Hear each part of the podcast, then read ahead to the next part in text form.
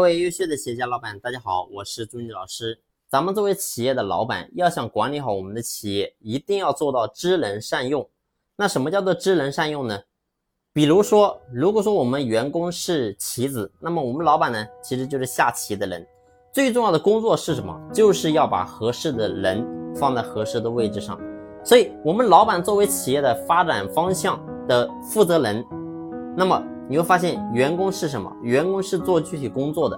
我们老板最重要的就是要了解这个员工他到底能不能胜任这个岗位，而要了解这个人能不能适合这个岗位，主要要参考哪几个点呢？那么首先第一个就是这个人的人品、思想、价值观到底去了哪里。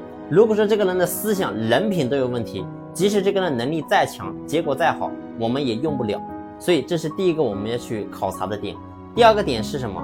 就是这个人的能力跟结果做的怎么样，到底能不能胜任这个岗位？所以这是两者结合的。首先第一个点，这个人的思想价值观去到哪里？我们用怎么来评判？其实你要去了解一个人的思想价值观到底正不正，去看什么？就是去看人性。你去了解人性，你就能够了解他。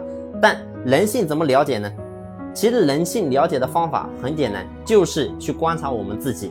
你比如说，在公司内部有一个员工，他跟公司产生了矛盾，那么这个时候，我们老板肯定遇到这个事情，你可能会站在你自己的角度，掺杂你个人的情绪，然后觉得这个员工怎么怎么怎么地。但是如果说你换位思考，如果说今天你不是公司老板了，你摒弃掉你的身份，你换位思考，你是这个员工，那么你会怎么想呢？所以很多东西你会发现，你就能够去理解了。最后得到结果是什么？其实人性就很简单，就两个字，叫自私。所有的人，不管说你干什么，你最后的结果都是为了自己。天下熙熙，皆为利来；天下攘攘，皆为利往。所有的人，在活在这个社会上，其实说白了都是为自己，不会想着说为别人。包括说我之前讲的，我说成就人，但是你千万不要觉得成就人就是。非常大方，非常大气，不是的，成就人是成就自己最好的一种方式，所以这是最自私的行为。所以拉回来讲，我们只有真正去了解到人性的时候，我们才能够真正去了解到这个人的思想价值观去到哪里，这是一个衡量的一个标准。这个点你把它衡量好了之后，那么我们再去衡量这个人能力跟结果去到哪里。那能力跟结果这个点当然也非常重要。为什么这么讲呢？如果做个假设，这个呢能力跟结果都不行，你把他放在这个岗位上，最后得到结果是什么？就是他也很难，公司呢也很难。他难是因为什么？因为他不懂，他做不出结果，最后呢他的压力很大。但是对于公司来讲呢，你会发现我们付出的薪水、付出的精力、时间给到他，交给他任务，最后呢他完不成，给公司也会造成一定的损失。所以这个能力也很重要，啊，过去呢我就遇到个这样的一个老板，他从别的地方挖来了一个人，啊，还说是挖过来的，但是呢，这个人挖过到公司干什么事情呢？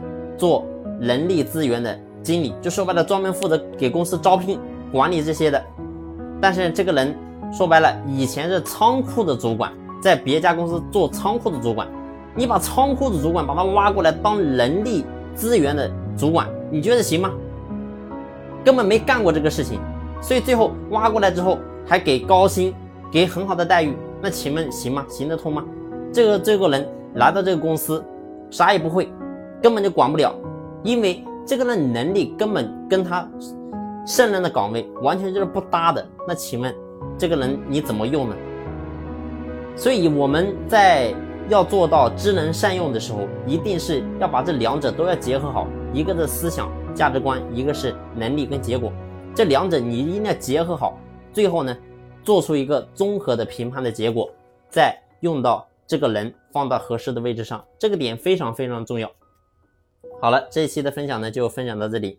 如果说你在经营企业的过程中有任何的问题想要解决，你可以随时联系我。我的联系方式在专辑的简介上有。好了，今天就到这里，谢谢您的聆听，谢谢。